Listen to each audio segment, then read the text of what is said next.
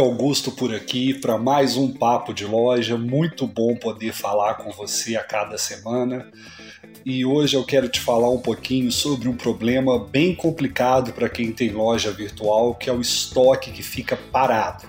Aquele estoque que você, por algum motivo, não consegue vender. Bom, vamos lá.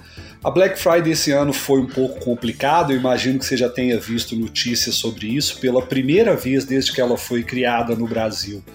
A gente não conseguiu superar as vendas do ano anterior, então em 2022 a gente teve uma queda, isso é complicado, mas já era algo um pouco previsto. Eu mesmo já tinha feito algumas previsões nesse sentido, porque competir com eleição e Copa em um mesmo ano não é tarefa fácil e a gente percebeu isso na pele.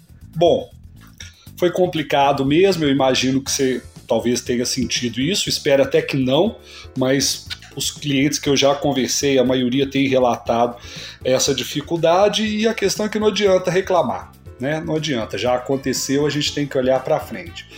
Mas o problema é, normalmente na Black Friday a gente aumenta os estoques daqueles itens que a gente vai fazer fazer promoção. A gente chama isso de profundidade de estoque, ou seja, né, você trabalha ali com menos variedade, mas naqueles itens que vão estar na promoção da Black Friday você busca estoques maiores, você compra mais, até para você conseguir comprar com um preço menor por estar comprando uma quantidade maior.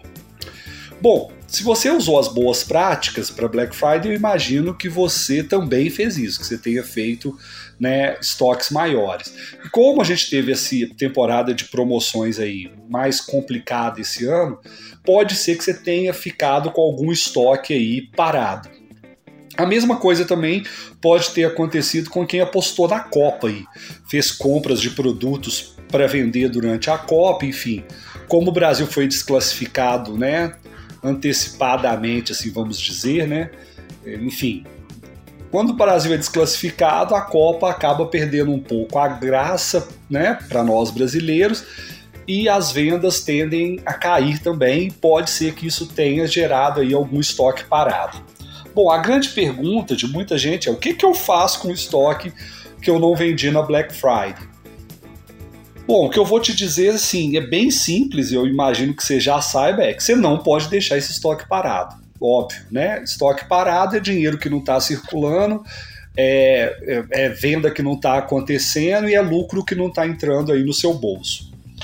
Bom, é, tem gente que pensa aquela ideia, né? Vou esperar para vender na próxima promoção, na próxima Black Friday, ou talvez até pior, na próxima Copa. Óbvio que isso não é uma boa ideia. A gente preparou um material no blog com uma série de sugestões do que você deve fazer no pós-Black Friday para queimar o estoque sem prejuízo. Você pode conferir esse post lá no nosso blog, já está disponível. É, é um post bem interessante com várias dicas práticas eu acho que você pode tentar aplicar aí várias delas no, seus, no seu negócio, não são dicas complexas. Assim, tem algumas mais complicadas, por exemplo, a gente sugeriu um trabalho com influenciadores digitais, talvez você trabalhar com micro-influenciadores, assim, talvez pessoas que não são ainda tão famosas, mas já têm um conjunto ali de audiência, de pessoas que seguem. Isso pode ser bem interessante se existir sinergia entre o público desse influenciador com o seu produto. É uma ótima chance para queimar o estoque, porque de repente você faz algum tipo de promoção especial para aqueles seguidores daquele influenciador digital. Então é, é uma ótima sacada se você né, tiver costume trabalhar com influenciadores, ou se não tiver também, é uma chance para começar e já começar fazer uma super promoção. E outro ponto bem interessante também para queimar esse estoque é fazer essa queima trabalhando com fidelização de clientes. Se você for lá no nosso blog, vai ver lá no post todas as explicações sobre essas e outras dicas. Eu te convido a consultar esse material e principalmente trabalhar muito aí para não deixar esse estoque falhar, não, não ficar parado. Né? A gente não pode deixar estoque parado, que isso é um problema bem grave aí para o dia a dia, para o caixa né, do, do seu e-commerce. Bom, é, por hoje era isso aqui no nosso papo de loja. Espero que você esteja gostando. Se tiver, me dá um feedback aí. Se for possível, aonde você estiver ouvindo, deixe seu like. Me manda algum feedback aí pelas redes sociais da Bertoldo. Ou se quiser, me manda até por e-mail mesmo também. A gente está tem, tem o meu e-mail aí nas news, se você acompanha. Se você ainda não acompanha, também quero te convidar pelo blog da Bertoldo. Você pode assinar a news para receber por e-mail. É, e é isso.